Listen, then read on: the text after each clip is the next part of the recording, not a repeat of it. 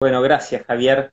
La verdad que, este, bueno, recién estaba contando que sos psicoterapeuta, especializado en, mindfulness, que das un montón de, cursos y acompañás gente en, la formación también en, mindfulness, que sos docente. Yo fui uno de los, de, uno de los tantos, tantos alumnos que aprendimos con Javier y que guardamos un, montón de cariño como, un gran docente. Y que hoy estamos encantados de escucharte. Yo estoy chocho porque me, encanta este, escucharte, aprender de vos y además porque vengo de una, de una mañana arrasadora en la cual atendí, hice un corte para que mi mujer atienda mientras yo me ocupaba de, de los chicos y del trabajo. Hicimos una posta así para que yo entre y estoy acá en este vivo, así que yo Digo, yo digo la lucha por el espacio vital aparte, porque a mí me mandaron al cuarto ahora, ¿viste? Estoy acá en mi cuarto.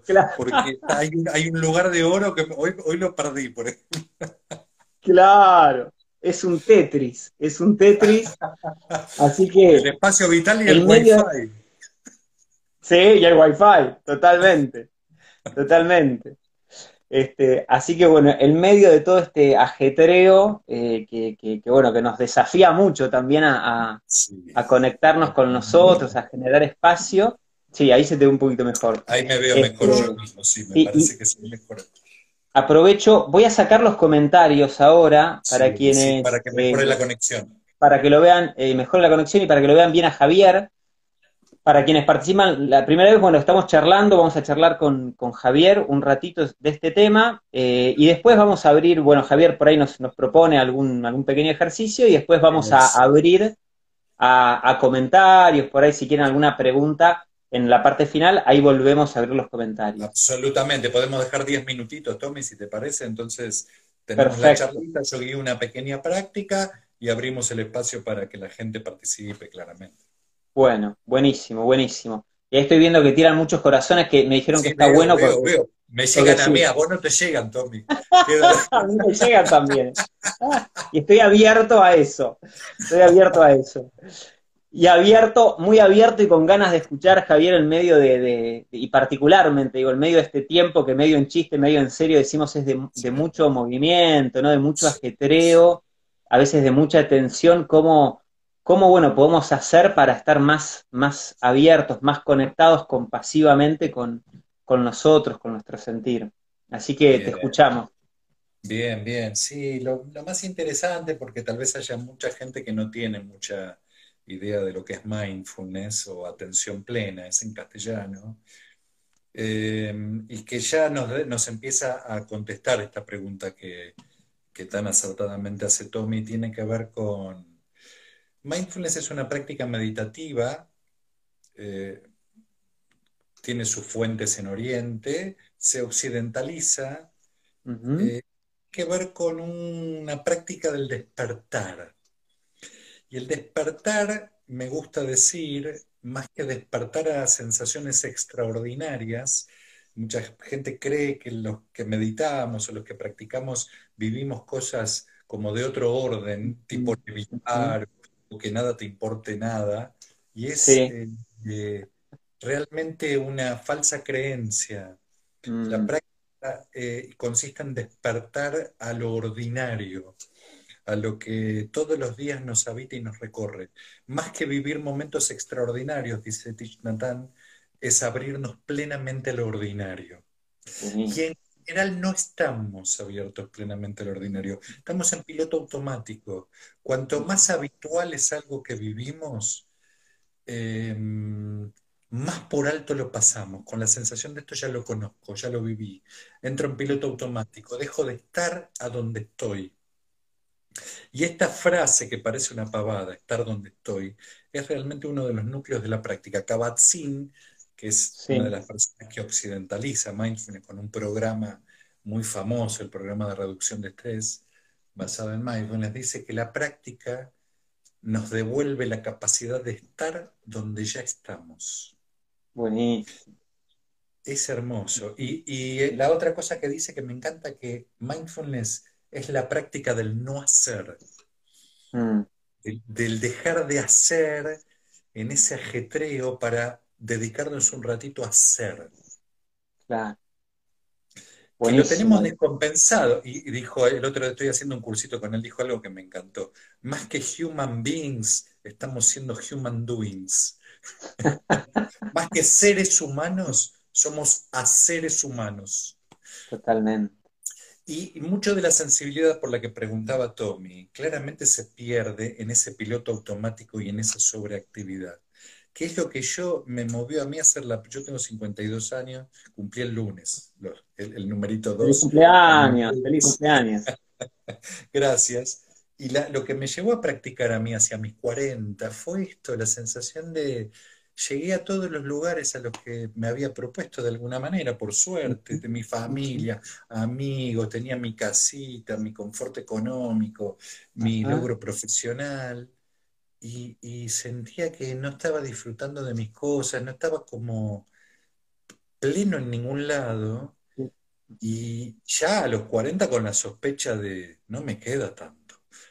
Mm, ya no me dispongo a a vivir de otra manera, no sé cuándo lo voy a hacer. Ya veo que si yo no aprendo a parar y conectar con el pulso profundo de la vida que me habita, no, me dije así en ese momento, ¿no? Sí, sí, sí. Pero digo, hoy en día veo que esa era la pregunta, ¿cómo hacer para parar, salir de esa cosa de rutina automatizada llena, esto que contabas de tu mañana, que no, está mal que por momentos uno acelere y, haga cosas.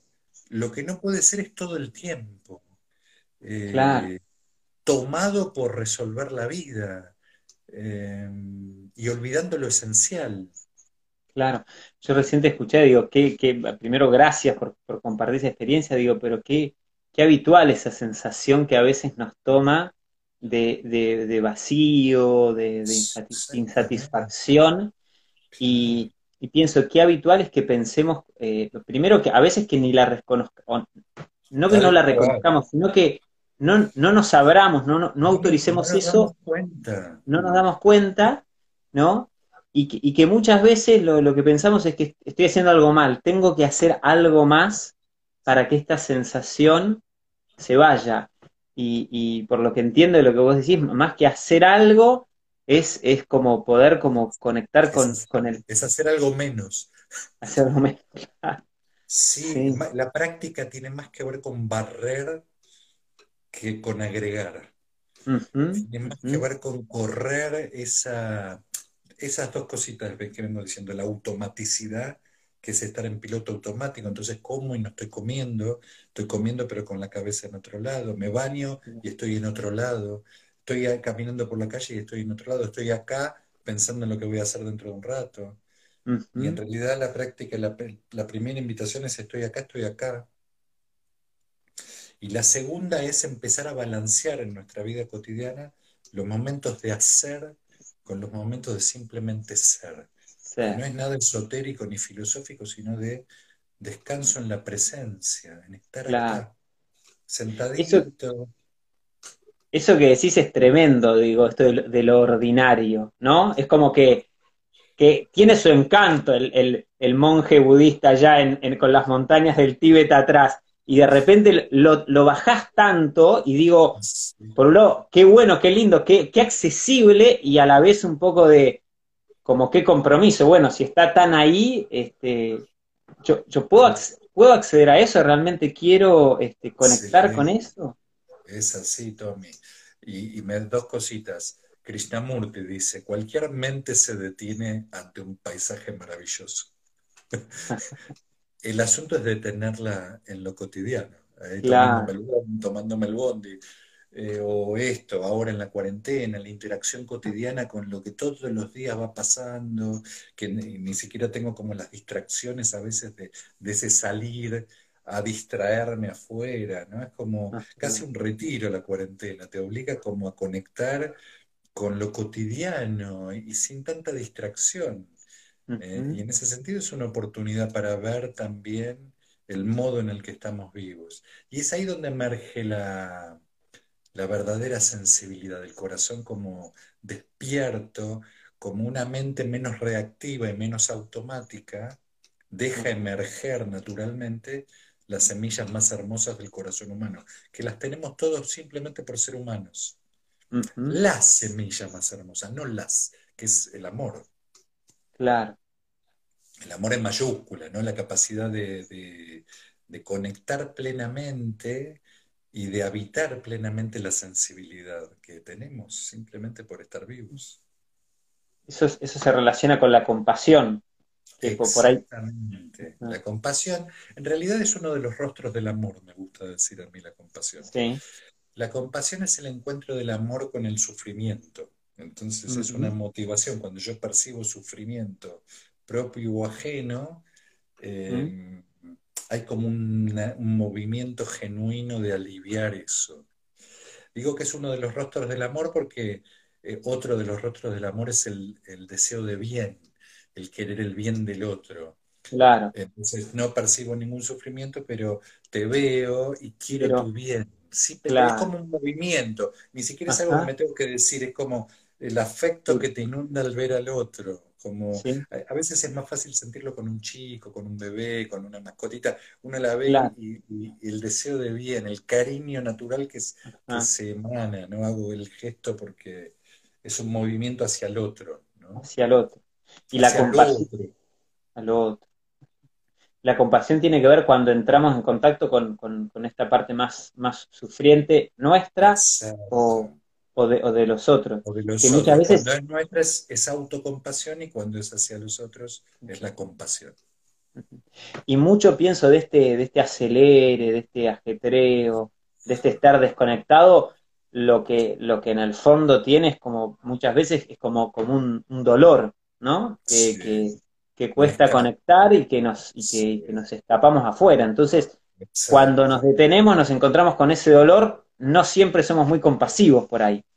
Tal cual, lo que decías hace un ratito que te decía que me había activado varias cosas, puede ser muy romántica la idea de vivir plenamente lo ordinario, pero muchas veces el mm. estar momento a momento despierto implica el encuentro con el sufrimiento, el encuentro con el, la imposibilidad, con el error, con lo que no nos gusta de nosotros o del otro. Y ahí es donde la práctica tiene como eh, la posibilidad de trabajar con, el, con la compasión, con esa cualidad del mm. corazón que nos permite abrazar lo que esté ocurriendo con la máxima amabilidad posible.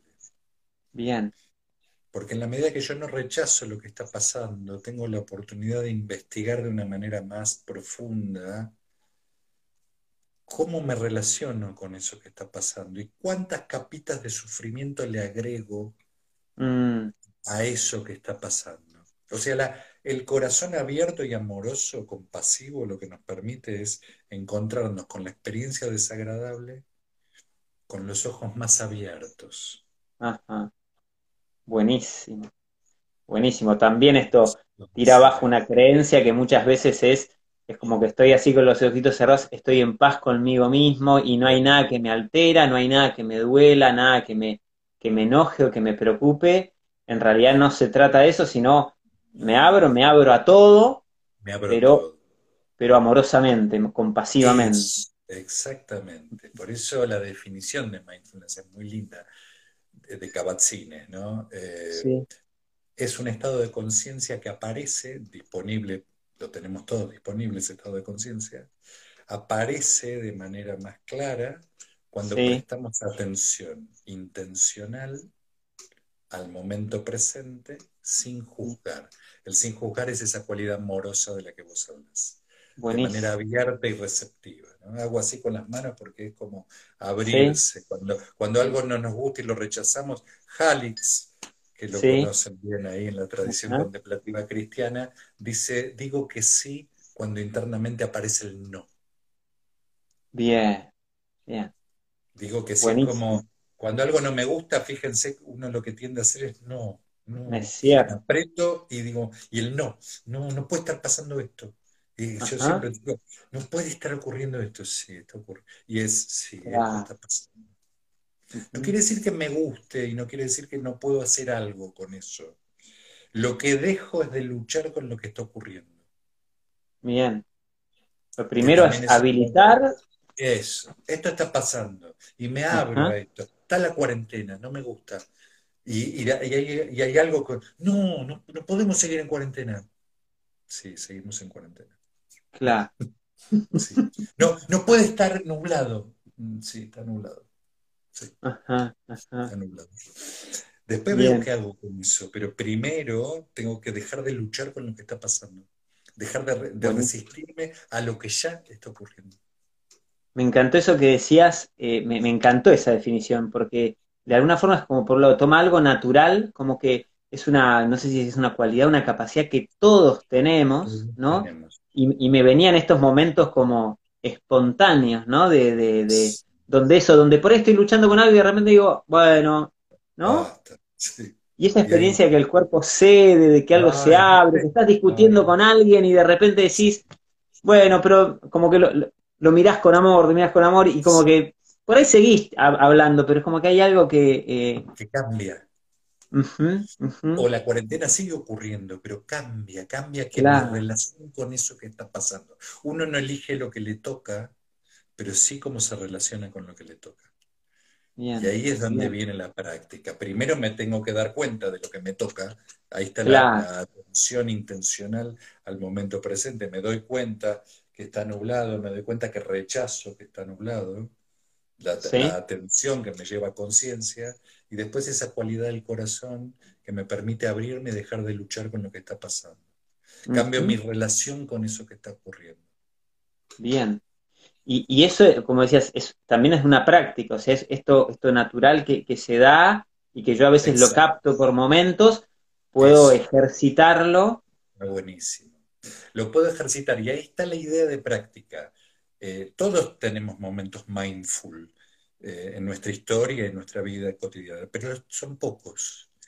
Cuando los practicamos, aparecen de una manera mucho más decidida y con capacidad de estar mucho más presentes en nuestra vida cotidiana, transformando el modo de estar vivo. Por eso, cuando me preguntan si mindfulness es una técnica, le digo, no, es un modo de estar en la vida.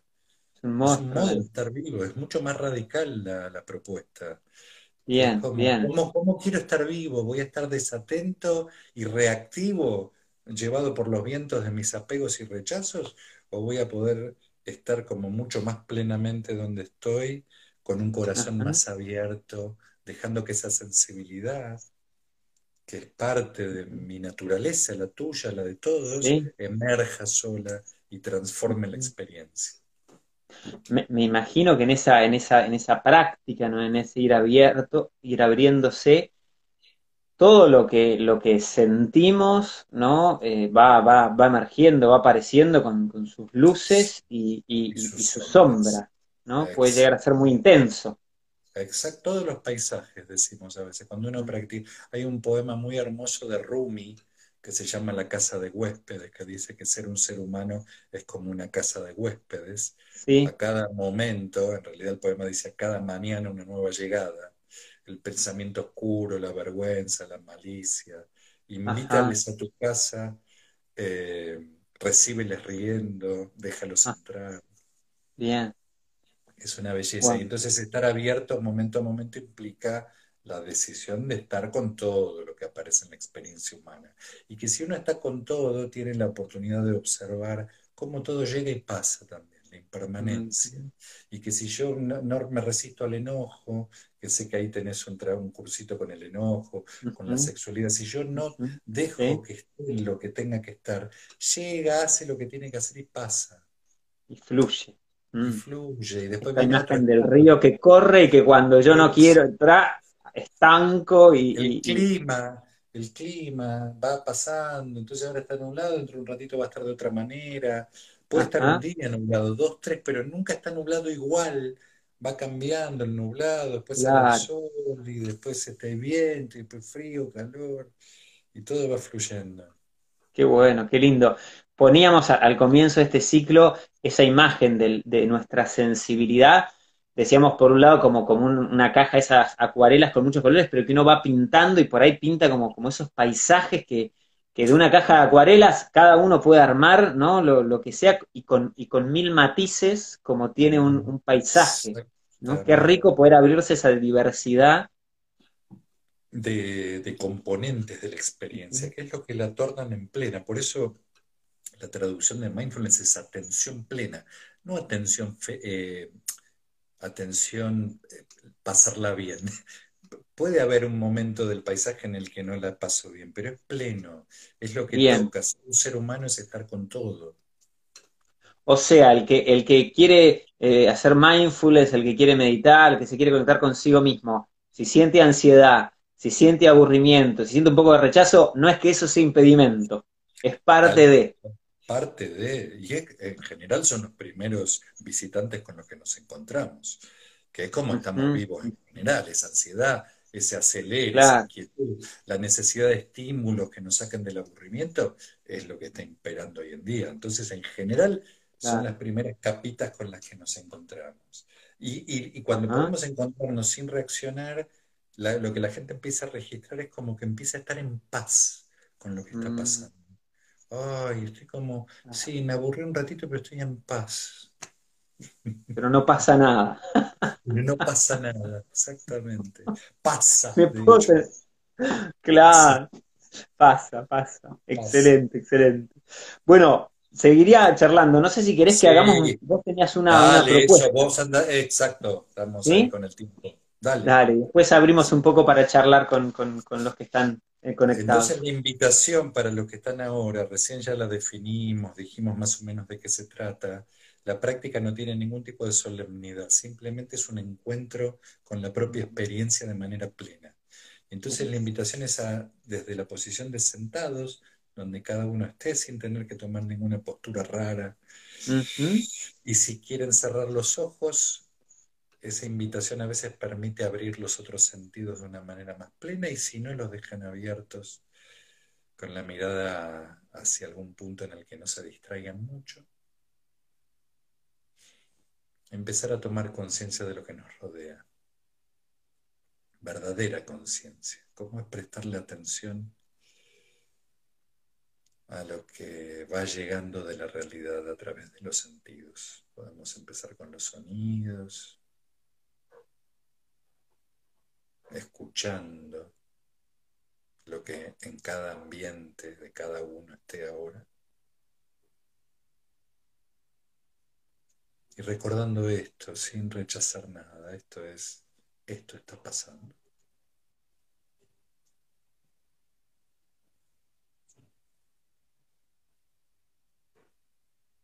notando también los olores, si es que se puede distinguir alguno, lo que se pueda percibir visualmente, aún con los ojos cerrados.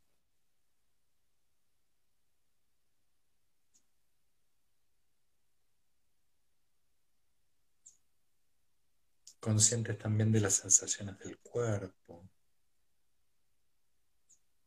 A ver cómo es estar vivos ahora.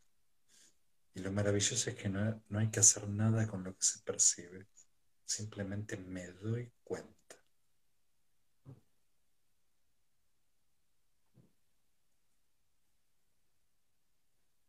Conscientes de las sensaciones físicas concretas ahora, habitándolas.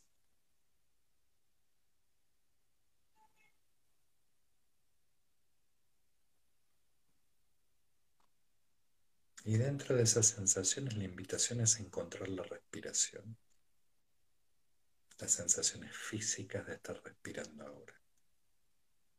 Para algunos es la panza, para otros es el pecho, para otros son las fosas nasales, la espalda, cualquier lugar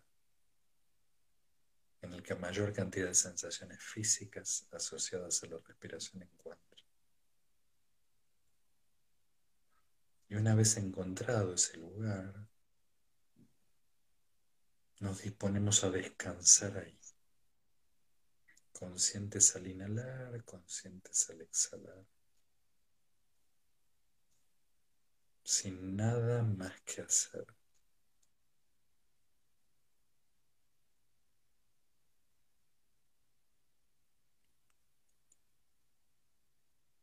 A los pocos segunditos vamos a notar que la atención se dispersa. Esto es perfectamente normal. Simplemente me doy cuenta que la atención se dispersó, se fue a otro lugar. Y con infinita amabilidad podemos volver a la siguiente inhalación. La atención se dispersa mil veces, la podemos traer mil una, simplemente.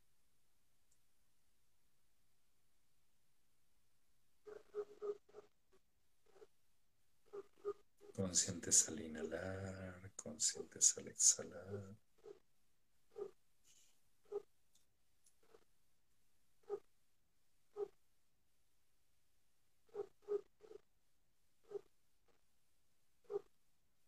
Y descansando ahí. Si dejamos de hacer y dejamos de luchar, podemos empezar a descansar en la presencia. En este momento enfocados en la respiración.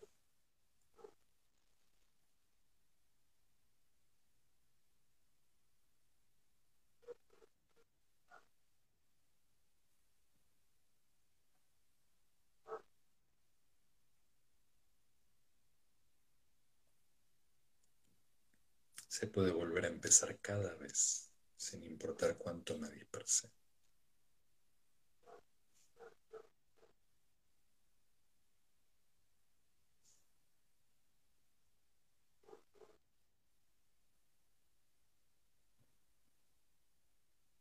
Con infinita paciencia.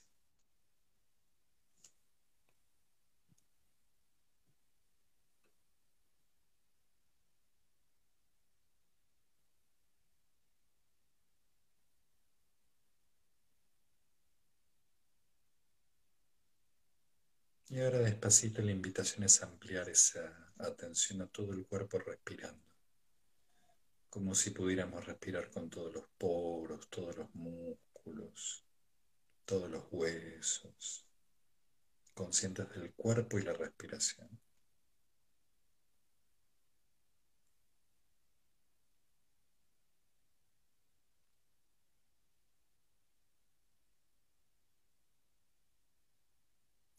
Y desde esa conciencia, de a poquito el que quiera puede ir saliendo de la quietud con algunos movimientos que el cuerpo le pida ahora. Implica eso, mayor conciencia del cuerpo. A ver qué necesito mover ahora. Aflojar, distender.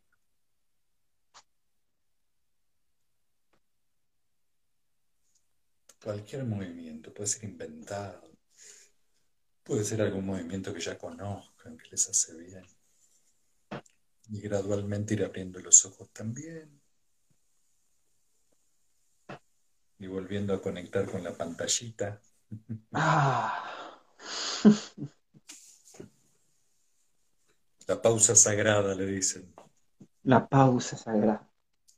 Mira, no sabía ese nombre. Para y conecta. Y... Están todas las tradiciones contemplativas, viste, como la, a lo largo del día las paraditas, eh, para, para eh, no olvidarnos de lo esencial. Muy, muy, muy bueno, muy lindo, Javier. Voy a, voy a abrir los comentarios. y, muy lindo. Yo suelo hacerlo, pero, pero, pero siempre eh, como esta experiencia de, como de algo nuevo, siempre esta experiencia de decir, como la sensación que tuve fue como me había olvidado lo que era. Yo la mañana hace un rato, ¿eh? Pero... La palabra mindfulness viene del idioma pali, sati, es recordar significa. Mirá, mirá. Recordarnos esto. Es eso, es tremendo, ¿no? Había un, grillito así de fondo, unos pájaros afuera. La vida. Bueno, nada. La vida. Eso. Que está todo el tiempo ahí y, nos olvidamos, como la frase de John Lennon, que es eso que transcurre mientras estoy ocupado en otras cosas. la vida es eso que transcurre mientras estoy ocupado en otras cosas. Claro. ¿Dónde estamos, no? ¿Cómo estamos viviendo? Y a la vez la sensación cuando dijiste hacer un movimiento, hizo crack, crack, crack, crack, crack, como ¡guau! Todas las tensiones que acumulamos sin registro también. Ajá, Porque otra de las ventajas psicológicas de la práctica, tiene como una capa muy, muy de la salud, mindfulness y salud, que tiene que ver con toda la, la capacidad que nos da la conciencia. Entonces me doy cuenta de la atención y puedo aflojar, distender. En el piloto automático no registramos nada y nos llevamos puestos a nosotros mismos, después terminamos con lesiones, contracturas, dolores, síntomas y hasta enfermedades. Qué bueno. Y el otro día charlamos con, con Virginia Gawel que contaba que, que, todas estas prácticas además tienen mucho fundamento científico. O sea, no es solo, bueno, me no, no, no, esto tiene una base muy, muy sólida de lo, la profunda transformación que hace en nuestro cuerpo, en nuestra mente. Exactamente. la evidencia, por eso Occidente se enamoró de mindfulness porque entró de la mano de la medicina. Es una práctica milenaria, claro. pero tiene como un fundamento muy sólido y hay mucha evidencia, como decía Tommy, del impacto que tienen la salud psicofísica de las personas. Y esto es lo que le ha hecho tan atractiva a Occidente. Bien. A los que están, si alguien quiere aprovechar, vamos a compartir unos, 10 minutos. tengo varios conocidos. A Brenda, a Clo Monasterio, sí, sí, hay un montón de personas y otras que no, que no conozco que son este, los habituales de Sense, calculo. Sí. Acá alguien preguntó si era recomendable tomar café antes de meditar. Mira, no hay nada que esté prohibido, todo es una invitación. Y como es una invitación de conciencia, yo a veces me tomo un cafecito y medito y, observo qué le hace a mi cuerpo el café o a mi mente. Y es tremendo y noto ahí como la, la, la activación que genera, que a veces es mucho menos agradable de lo que uno cree. Es mucho menos agradable de lo que uno cree. Ajá. Más allá del sabor y ta, ta, ta, genera como, a mí, me, a mí por lo menos me, me activa, me pone como con una ansiedad de base. Soy un ansiosito yo, entonces bueno, es cada uno descubrir cómo es el encuentro de la comida, el café, porque claro. la es hacer conscientes, es eso. Bien. A los que quieran ir compartiendo algo, los que hicieron algo de la práctica y quieren compartir algo, los que quieren eh, preguntarle por ahí algo a Javier, algo en torno a estas experiencias, vamos a ir abriendo para, charlar con él. Preguntan, Javi, si puedes decir de dónde es el origen de la práctica que se cortó y no pudo escuchar. Práctica budista es. Lo que pasa que en general cuando uno dice budismo, la gente se le va como la cabeza para para algo o, religioso o esotérico. Y no, el Buda fue como, significa el despierto. La palabra el Buda significa el despierto, el que cultivó la capacidad de estar despiertos donde estamos. Eso es el Buda. Él era Siddhartha eh, Gautama, que era un personaje histórico que desarrolló como un camino para el despertar. Entonces el Buda es el despierto. No era un dios, ni, ni, ni exige adorar a nadie, por eso uno puede ser cristiano, judío, musulmán, ateo o lo que fuere, y practicar porque es una práctica de conciencia. Buenísimo, buenísimo. Preguntan, ¿cuánto es recomendable meditar como mínimo por semana? Por día. Por media día. Horita, media horita diaria. Hay un proverbio zen. Si no tienes una hora para practicar, deberás practicar dos.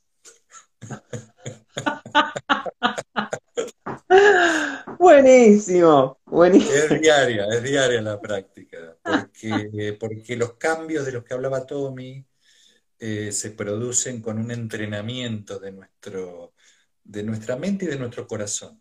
No hay otro modo. Bien, bien. Me pareció... la práctica. Claro, me pareció buenísimo porque de alguna forma eh, Claro, no, tomar conciencia, no es una cuestión de tiempo. Puede algún día ser una cuestión de tiempo, que bueno, sí, eh, ¿no? Pero, pero cuando, cuando yo no tengo tiempo, no es una cuestión de tiempo, es por ahí esta, esta necesidad de conectar y registrar que lo necesito. cuando yo no tengo tiempo de practicar, es que no estoy bien. Claro, claro. Es decir, que estoy tan acelerado y tan tomado por la reactividad de la vida cotidiana que siento que no tengo un tiempo para honrar la vida finalmente, ¿no? Mm.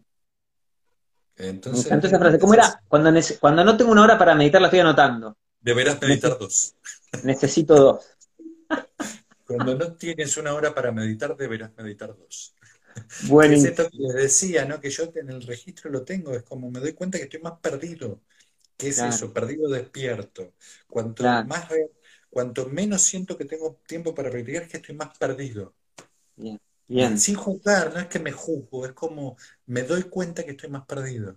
Claro, y está bueno eso que decide no juzgar, porque es típico, ¿no? Que ahí me critico y me castigo. y ahí está la compasión de la que hablábamos. Es como, claro, no. Porque pobre, estoy perdido. no, me, no me pego, porque ya bastante con estar perdido. Porque perdido es un estado de sufrimiento, no es un estado de gozo. Ya, ya se paga ahí, no hace falta que alguien le agregue látigo. Buenísimo. Ya lo tiene el sufrimiento del estar perdido. Y, que, y me, me, me, gusta eso que decís, como el estar perdido es un sufrimiento. Y muchas veces no registramos eso. Y como esa pequeña eh, frustración de, de, no lograr meditar o meditar tanto o de no, no lograr cierta quietud hace que nos tratemos mal, que nos frustremos y que dejemos por ahí lo que, lo que necesitamos. Es como un bebé llorando, sacudirlo porque está llorando. Dale, no llores. Peor. El doble va a gritar. Eh, eh, por eso el encuentro del amor con el sufrimiento es la compasión. Es como, si estoy sufriendo, no me agrego sufrimiento, me sostengo. Eh, porque tengo más chances de aprender inclusive. La creencia errada es que si me reto voy a aprender. Al revés. Ajá, ajá. Buenísimo. Acá comentan qué importante para el personal sanitario poder tomarse esos minutos para relajar tanto estrés, ¿no? Más en esta época. La pausa sagrada que nos permite volver al eje, esto de recordarnos que estamos vivos y respirando, que ya es un montón, no es, no es, es, un regalo eso.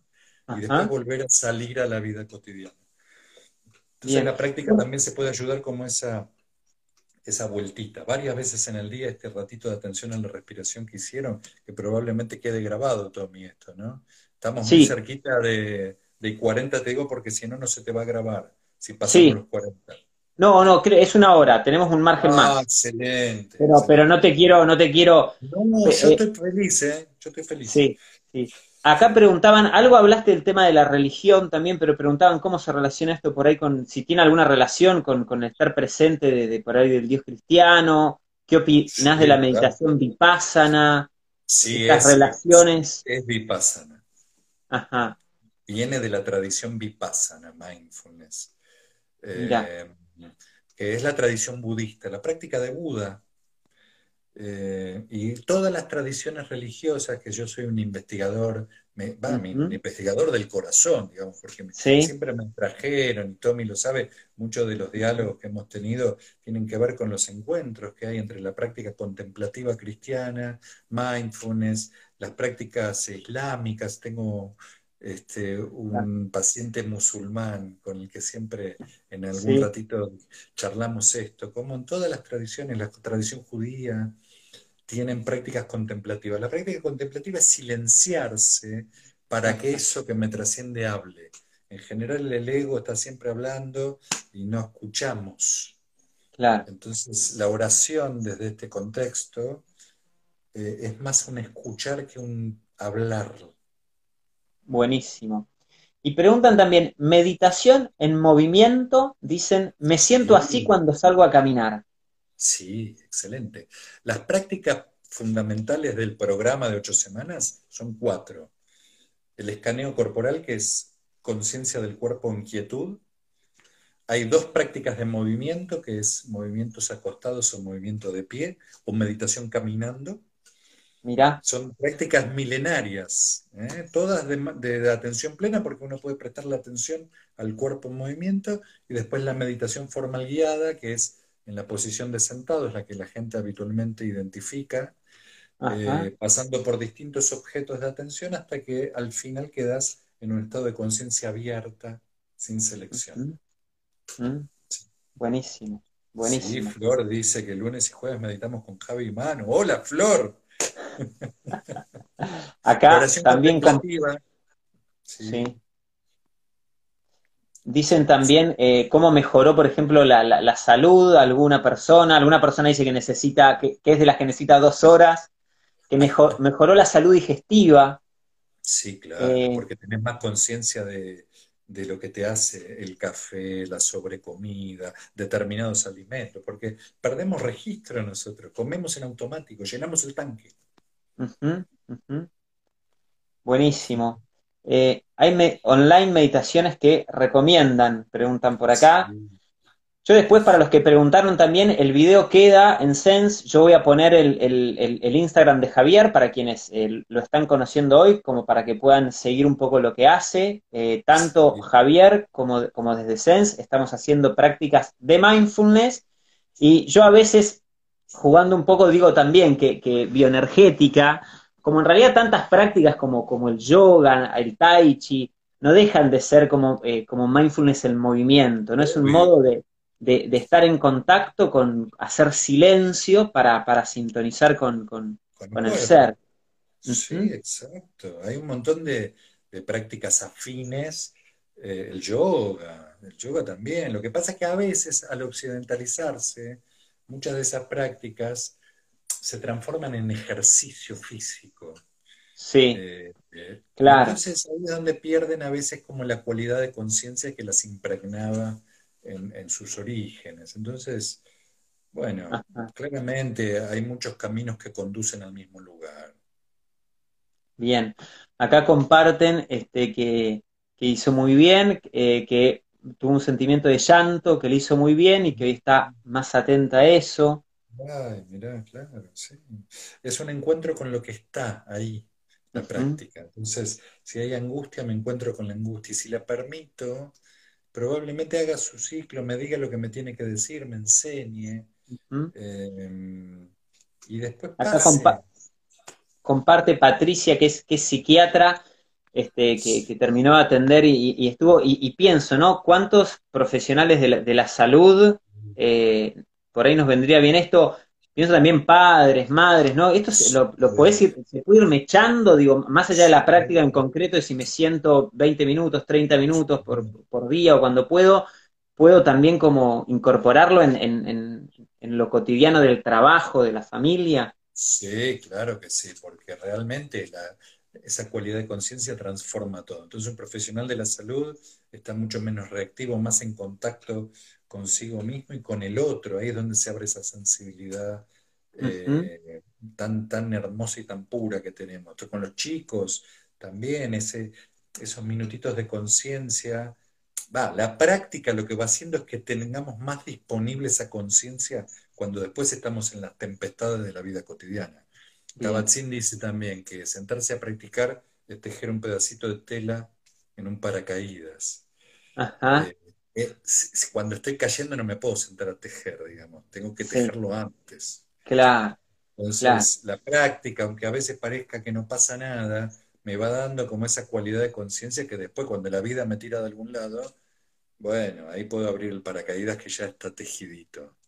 Entonces, en la, en la, en la, en la turbulencia de lo cotidiano, si yo vengo practicando, aparece esa conciencia en el momento, que me, permite darme cuenta de lo que está ocurriendo y elegir de una manera más libre la respuesta, más que quedar atrapado en una reacción. Bien, bien, buenísimo, Javier. Bueno, mil, mil gracias. Ahí hacían algunas preguntas, yo no sé si, si llegué a leer todas, más o menos Hay intenté. Una última de Antonio. Agrupar. Con un aspecto oscuro del ser, ¿cómo lo encara? Es que no hay aspectos oscuros del ser, los que lo oscurecemos somos nosotros con su relación. El ser humano tiene un repertorio em, de, emociones y cualidades físicas que son naturales, no hay nada malo en sí. Lo que pasa es que en la relación con eso es donde nosotros después lo transformamos. Eh, entonces no es que haya oscuridad per se.